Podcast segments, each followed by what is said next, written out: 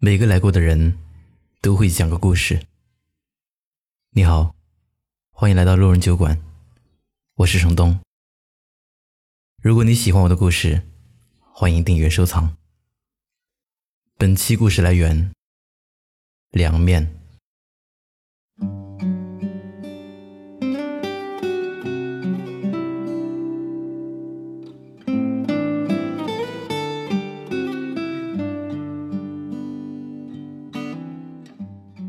有一年，父亲因为腿部血栓阻塞，入院治疗。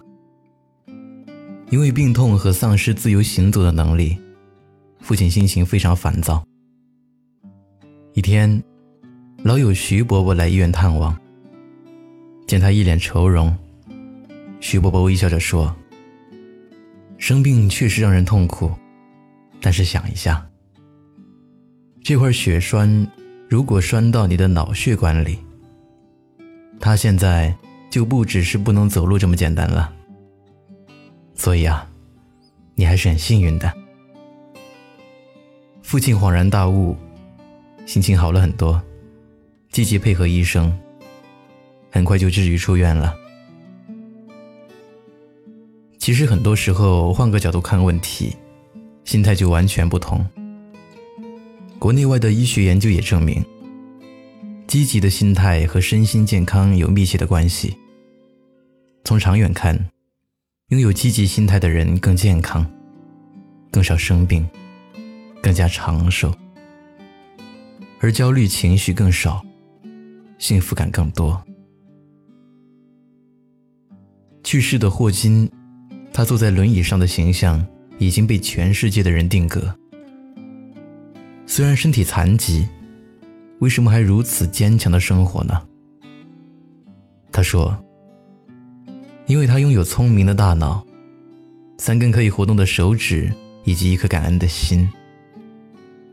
有时候想，他之所以被人尊敬，除了渊博的学识，性格中这乐观积极的心态，也发挥了不小作用。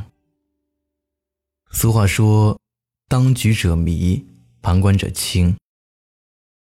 有时候我们不缺乏前行的勇气、智力和体能，就是事情发生以后难以接受现实，钻到牛角尖里出不来。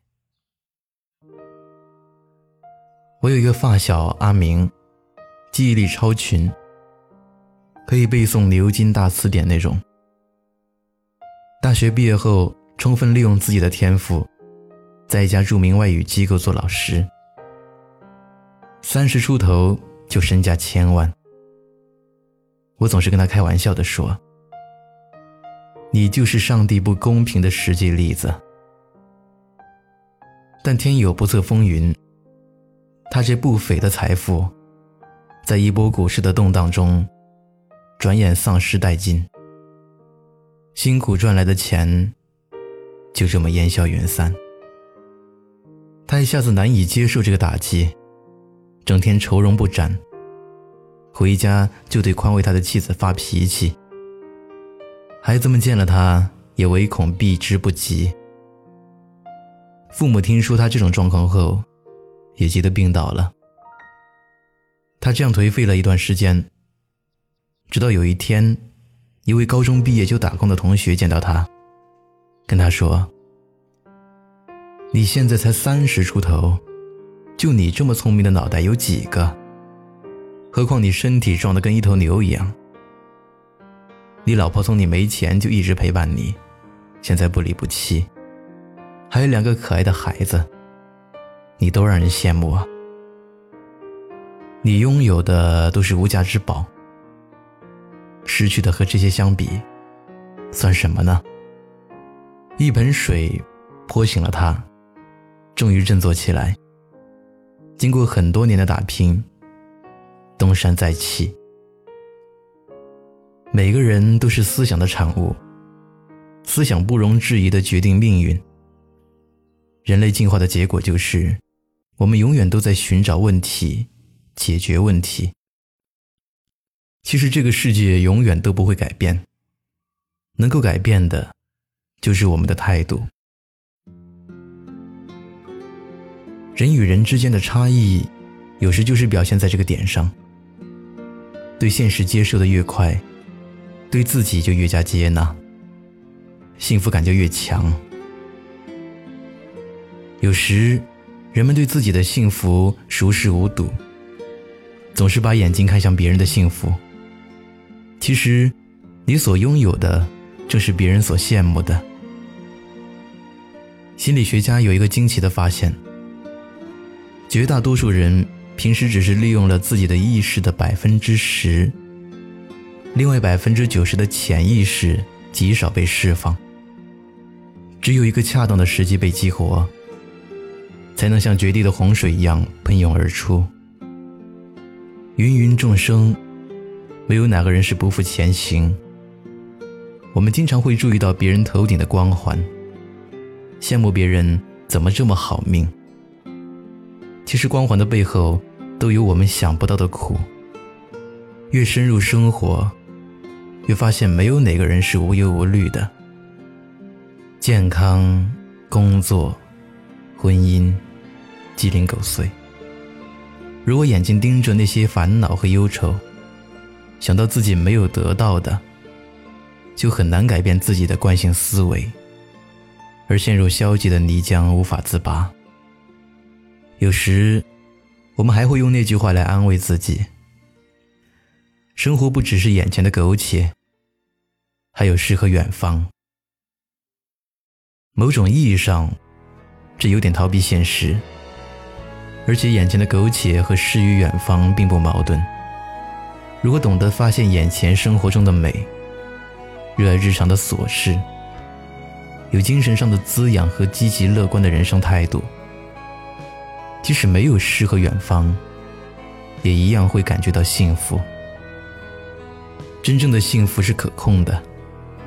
改变对过去消极的看法，重视当下积极的体验，以及对未来积极的预期，你就会变得更幸福。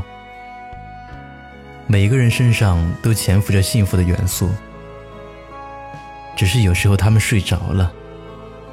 学会叫醒自己身上的幸福，会发现不一样的世界。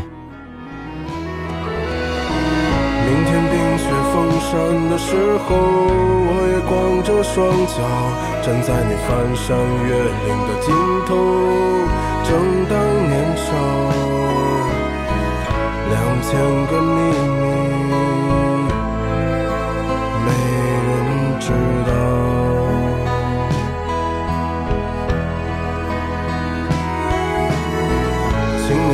春天到来的时候，轻轻歌唱，唱一首关于冬天的歌谣，漫漫长长，鸽子啊，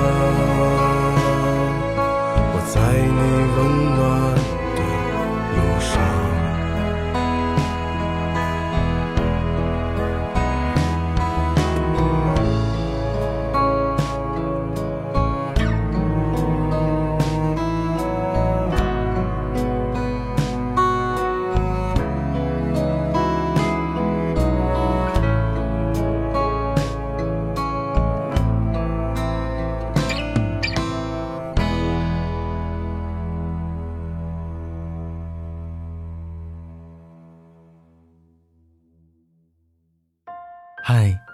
你好，我是程东。今天你过得还好吗？你可以在微信里搜索公众号“南方的冬”，只要你需要，我都陪在你身边。